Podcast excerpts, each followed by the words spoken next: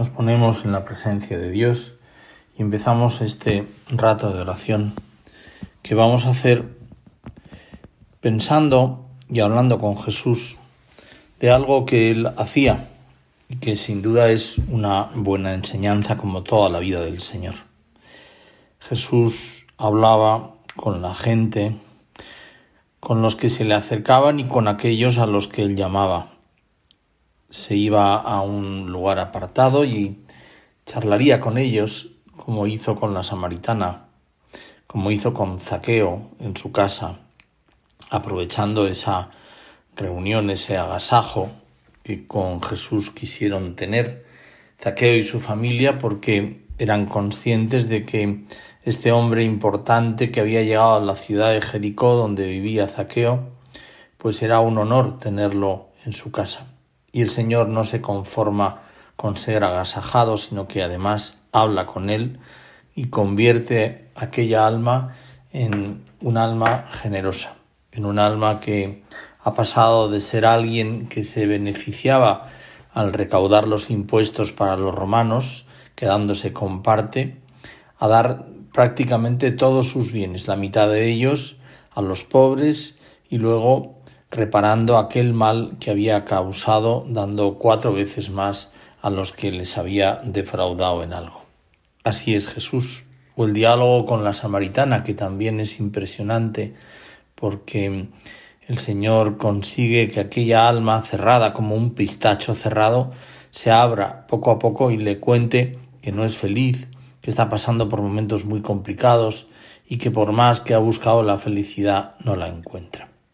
El acompañamiento espiritual, que es como se llama, o dirección espiritual, supone abrir el corazón a quienes nos pueden ayudar por su experiencia, por sus consejos o por su oración por cada uno de nosotros.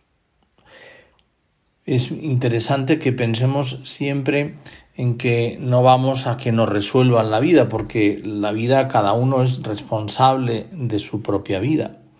sino que vamos a que nos acompañen, a que recen por nosotros y a que con la experiencia que puedan tener esas personas que hacen ese acompañamiento espiritual nos guíen para estar siempre cerca de Dios.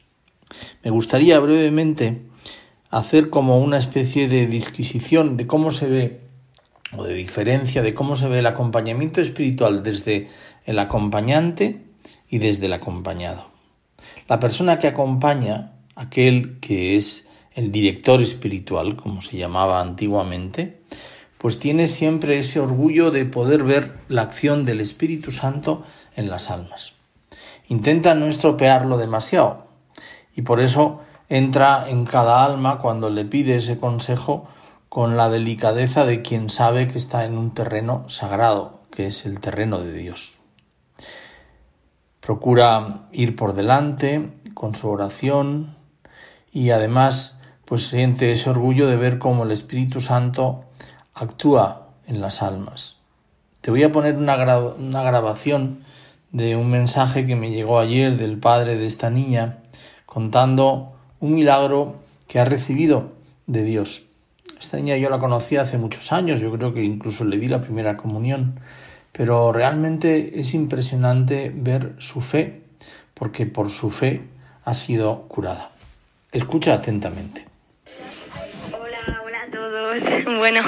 eh, estoy súper afónica, pero soy Jimena. Em, bueno, simplemente quería agradecer a todos los que habéis estado acompañándonos en esta novena, porque bueno, esta mañana yo me he levantado, pues como llevo levantándome durante dos años y medio, viendo súper borroso, fatal. He ido con, con, mis amigas a misa porque estamos en la JMJ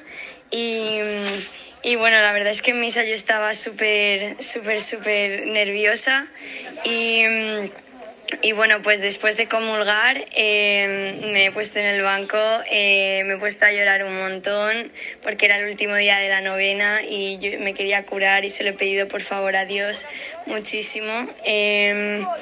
y pues cuando he abierto los ojos eh, veía perfectamente. Ha sido demasiado, o sea, eh, hay que dar muchísimas gracias por el milagro porque, porque he visto el altar, el sagrario, estaban ahí mis amigas y las veía perfectamente, que estaban dos años y medio más mayores que como las recordaba. Em, y luego yo me he mirado en el espejo ya después. También estoy un poco cambiada, pero eso. Y y luego em, he leído la oración que hemos estado rezando para la, para la, para la novena y la verdad es que bueno, pues todavía leo bastante bien, no se me ha olvidado del todo, leo un poco lento, pero ya iré cogiendo práctica. Y bueno, estoy súper, súper contenta, o sea, de verdad, muchísimas gracias a todos por haber rezado tanto, porque esto ha sido una prueba de fe. Y, vamos, voy a llamar a todas mis hijas Nieves. Y, vamos, el 5 de agosto es mi nuevo cumpleaños porque la Virgen mm, eh, me ha hecho un regalazo que, que no se va a olvidar y bueno, ahora lo que queda de la JMJ es para dar gracias, haremos una misa o una novena o algo de acción de gracias porque, porque este es un regalazo. Así que bueno, muchísimas gracias a todos por haber rezado tanto por mí. Un beso muy fuerte. Poco puedo añadir a estas palabras tan emocionadas de esta niña que recupera la vista después de dos años y medio de haberse quedado sin ella, de haberse quedado ciega prácticamente y que mm, comparte esa alegría con las personas que le han acompañado, que han rezado por ella, que han rezado con ella y que han pedido su curación. Qué importante es no estar solo en el mundo, saberse siempre pues acompañado de tantos que rezan por ti, como es el acompañante espiritual, el director espiritual, de tantos que además en ese clima sobrenatural pues nos dan consejo, nos podemos desahogar con esa persona, les abrimos el alma y siempre con esa discreción sabiendo que guardará ese sigilo no sacramental, porque no es en el sacramento, sino fuera de él, pero un sigilo que es casi, cuasi sacramental y que nos sirve y nos ayuda para ir muy cerca del Señor y no alejarnos de él. Pues si no tienes